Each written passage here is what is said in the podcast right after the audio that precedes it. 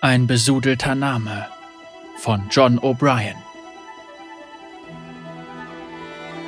Ich habe an dich geglaubt, Klingentänzerin, stieß der Mann hervor, seine Lippen mit rotem Schaum bedeckt. Du hast uns den Weg gezeigt. Irelia hielt ihre Haltung aufrecht. Sie sah auf ihn hinab, wie er vor ihr auf seinen Knien im Schlamm saß, ein Anhänger der Bruderschaft. Er war an vielen Stellen von ihren Klingen aufgeschlitzt worden. Wir hätten stark sein können, vereint, als ein Volk. Das ist nicht der Weg der Urseele, erwiderte sie. Wenn es das ist, an was du glaubst, dann liegst du falsch. Er war zu diesem Dorf gekommen und hatte den perfekten Moment abgepasst, bevor er seinen Plan in die Tat umsetzte. Aber er war ungeschickt und schwerfällig, sie hatte ihn ohne Mühe umtanzen können. Er hatte geplant, sie zu töten. Das Schlimme war, dass er nicht der Erste gewesen war. Irelias Klingen schwebten nun auf Schulterhöhe und folgten den anmutigen Kreisbewegungen ihrer Hände. Eine simple Geste, und es wäre vorbei. Er spuckte Blut auf den Boden, und seine Augen brannten vor Hass. Wenn du Navori nicht führen willst, wird es die Bruderschaft tun. Seine Hände zitterten, als er versuchte, seinen Dolch gegen sie zu erheben. Diesen Mann würde sie nicht gefangen nehmen können. Ich habe an dich geglaubt, sagte er erneut. Wir alle haben an dich geglaubt. Sie seufzte. Darum habe ich nie gebeten. Es tut mir leid. Ihre Glieder zogen geschmeidige Bahnen um ihren Körper, während Irelia zur Seite wirbelte und ihre Klingen in einem tödlichen Bogen nach vorne stieß.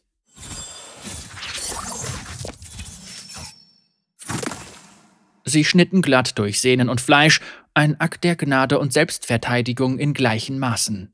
Eine einfache Drehung und ein eleganter Seitenschritt ließen die Klingen wieder zu ihr zurückkehren, ihre Schneiden waren blutbefleckt. Der leblose Körper des Mannes fiel nach vorn.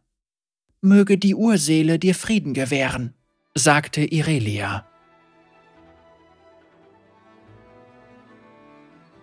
Ihre Last lag schwer auf ihren Schultern, als sie in das Lager zurückkehrte. Als sie endlich die Ungestörtheit ihres Zeltes erreichte, stieß sie einen langen, angespannten Atemzug aus und ließ sich auf ihre Schilfmatte fallen. Sie schloss ihre Augen. Vater, flüsterte sie, ich habe die Ehre unserer Familie erneut mit Blut besudelt. Verzeih mir. Irelia fächerte ihre Klingen vor sich auf. Genau wie Ionia selbst waren auch sie nur zersplitterte Fragmente eines einst größeren Ganzen, die jetzt nur noch Gewalt kannten. Sie goss Wasser in eine kleine hölzerne Schale und tauchte einen Lappen hinein. Die schlichte Reinigung der Splitter war für sie zu einem Ritual geworden, und sie fühlte sich dazu veranlasst, es nach jedem geschlagenen Kampf durchzuführen. Das Wasser färbte sich langsam rot, während sie die Splitter reinigte. Das frische Blut löste sich bereits nach kurzer Zeit, und unter ihm kamen wesentlich dunklere und ältere Flecken zum Vorschein. Diese Flecken ließen sich nie vollständig entfernen, so sehr sie sich auch bemühte. Es war das Blut ihres Volkes, das Blut von Navori selbst. Gedankenverloren begann sie, die Klingen umherzuschieben, bis sie wieder das Wappen ihrer Familie formten. Seine drei Symbole waren trotz der Risse immer noch zu erkennen ihr Familienname Xan, ihre Heimatprovinz und der Rest der ersten Lande, alle miteinander in Harmonie. Ihre Vorfahren hatten stets nach den Lehren von Karma gelebt. Sie fügten nie jemandem Leid zu, egal unter welchen Umständen, und nun hatte sie ihr Siegel und Wappen in eine Waffe verwandelt und damit unzählige Leben genommen. Sie spürte förmlich die Blicke ihrer Brüder auf sich ruhen. Obwohl sie bereits lange ihre ewige Ruhe in der Urseele Ionias gefunden hatten, fürchtete sich Irelia davor, dass sie ihr gegenüber Enttäuschung und Groll empfanden. Sie stellte sich ihre geliebte Babcha vor, gebrochen und weinend, wie sie immer schwermütiger mit jedem neuen Mord wurde.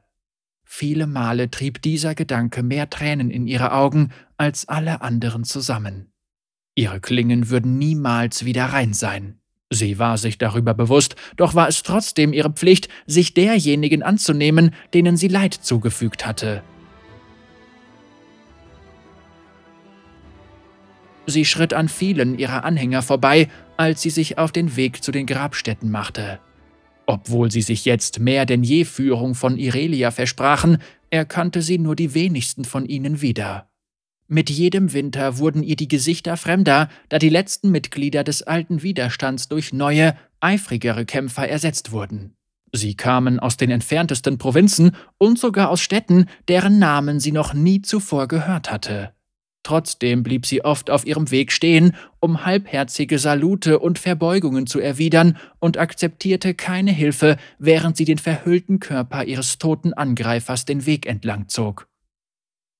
Als sie eine freie Stelle unter einem in voller Blüte stehenden Baum fand, dessen Äste sich unter ihrem Gewicht merklich bogen, setzte sie ihn vorsichtig ab, bevor sie sich umdrehte, um sich der Trauer der Witwen, Witwer und verwaisten Kinder anzuschließen. Ich weiß, dass es niemals leicht ist, sagte sie und legte eine tröstende Hand auf die Schulter eines Mannes, der vor einem Paar frischer Gräber kniete. Doch jedes Leben und jeder Tod sind Teil de er schlug ihre Hand weg und starrte böse zu ihr auf, bis sie sich zurückzog. Es war unvermeidlich, murmelte sie zu sich selbst, als sie damit begann, ein Grab auszuheben. Ihre Worte überzeugten nicht einmal sie selbst.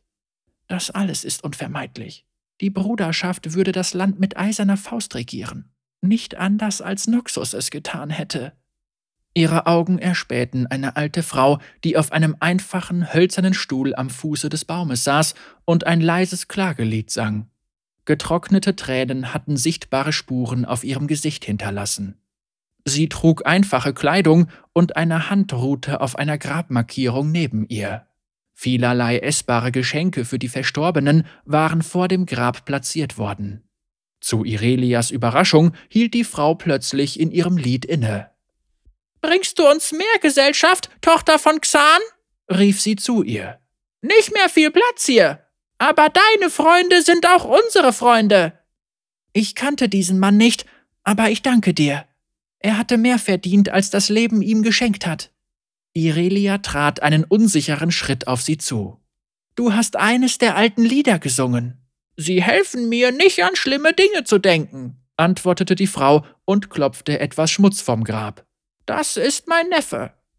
Es. es tut mir leid. Ich bin mir sicher, dass du getan hast, was du konntest. Außerdem ist all das nur Teil des Weges der Urseele, weißt du? Ihre sanfte Art beruhigte Irelia sichtlich. Manchmal bin ich mir da nicht sicher, gestand sie ein. Die alte Frau sah auf und erwartete offensichtlich, dass sie fortfuhr. Irelia machte den Zweifeln, die sie schon seit so langer Zeit plagten, endlich Luft. Manchmal, manchmal frage ich mich, ob ich unseren Frieden getötet habe. Unseren Frieden getötet?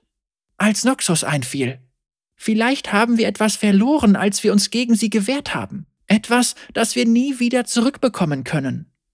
Die Frau stand auf und versuchte vergebens, eine große Nuss zu öffnen. Kind, ich erinnere mich gut an den Frieden, sagte sie und streckte einen ihrer knorrigen Finger in Irelias Richtung. Gute alte Zeiten. Keiner vermisst den Frieden mehr als ich. Sie zog ein kleines Messer von ihrem Gürtel und begann, die Nussschale aufzuhebeln. Aber die Welt ist heute anders. Was damals geklappt hat, klappt heute nicht mehr. Hat keinen Sinn, darüber nachzugrübeln. Endlich brach die Schale und sie legte den zerbrochenen Kern in eine Schale auf dem Grab. Siehst du das? Früher hab ich die mit bloßen Händen aufgekriegt, heute brauche ich ein Messer. Als junges Ding hätte es mich geärgert, dass ich die Nuss so kaputt mach. Aber was schert mich mein junges Ich? Sie muss heute nämlich nicht hier leben. Die alte Frau nickte freundlich und begann dann wieder zu singen.